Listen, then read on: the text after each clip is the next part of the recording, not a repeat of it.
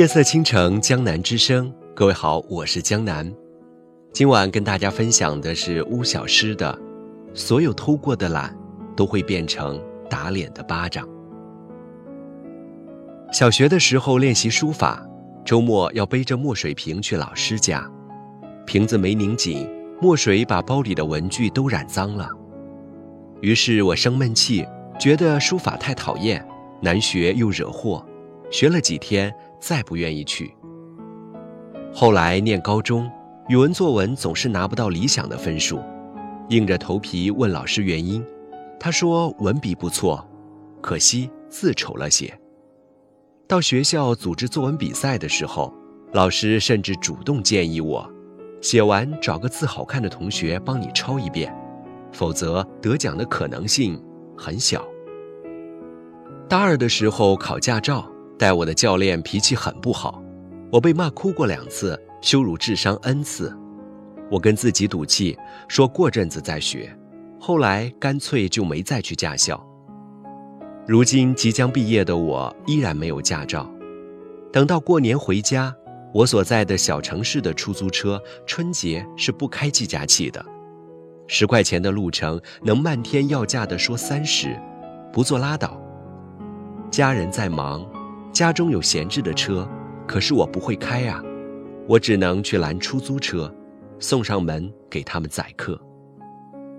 还有半途而废的游泳，三天打鱼两天晒网的美术，明天再背吧的单词，他们都在后来某个猝不及防的瞬间跳出来为难我。因果报应真的是恒久存在的真理，所有偷过的懒都会变成打脸的巴掌。新家装修的时候。有一部分家具是手工现做的，木工师傅在我家工作的时候，大门敞开着通风。一位来邻居家走亲戚的老伯特意进来旁观。老伯说自己现在还在遗憾当年没有好好学做木匠。原来他年轻的时候跟着老师傅一起学过木匠，但觉得太精细太麻烦，还被割伤过手，就不愿意学了。接下来，老伯想做一些轻松简单的活儿，于是就跟着亲戚一起去沿海打工。可是老伯并没有一技之长，他去过搬砖的工地，去过流水线的工厂，最后忙忙碌碌十几年，依然没在大城市安下家，只好回家乡做点小买卖。曾经跟自己一起学木匠的伙伴，如今一个个成了当地令人尊敬的手艺人。甚至开启了自己的家具制造厂，而他只能站在陌生人的门边，欣赏别人展示着他曾放弃的技术。记得蔡康永写过：十五岁觉得游泳难，放弃游泳；到十八岁遇到一个你喜欢的人约你去游泳，你只好说“我不会”。哎，十八岁觉得英文难，放弃英文。二十八岁出现一个很棒但要会英文的工作，你只好说：“我不会耶。”人生前期越嫌麻烦，越懒得学，后来就越可能错过让你动心的人和事，错过新风景。我现在深深觉得这是个真理。减肥的时候偷懒，夏天满大街瘦长腿的时候，你只能对着自己的肥肉生闷气。上学的时候偷懒。同学们一个个念名校、入名企的时候，你又只能在深更半夜里抱怨怀才不遇。所有偷过的懒都会变成打脸的巴掌。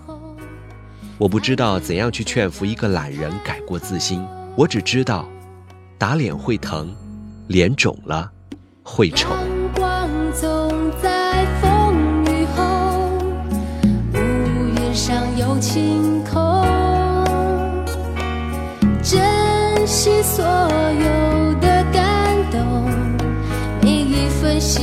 在你手中。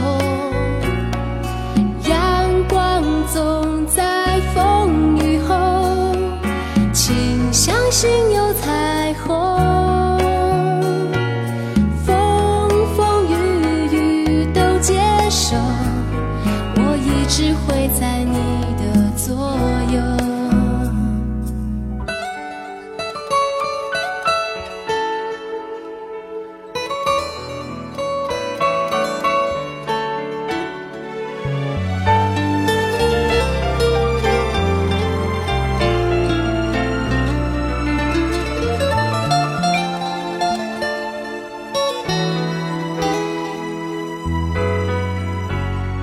人生路上甜苦和喜忧愿与你分担所有。难免曾经跌倒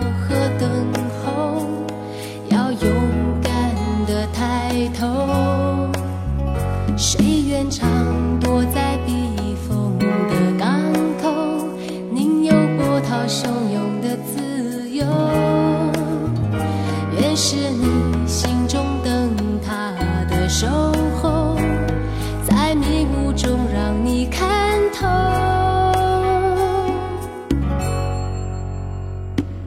阳光总在风雨后，乌云上有晴空。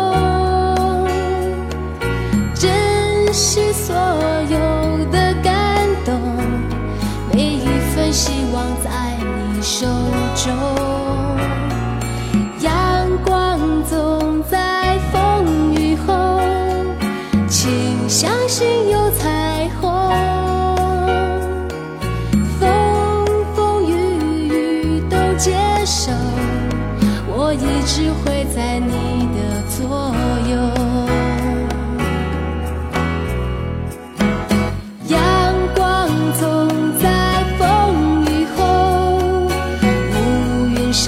情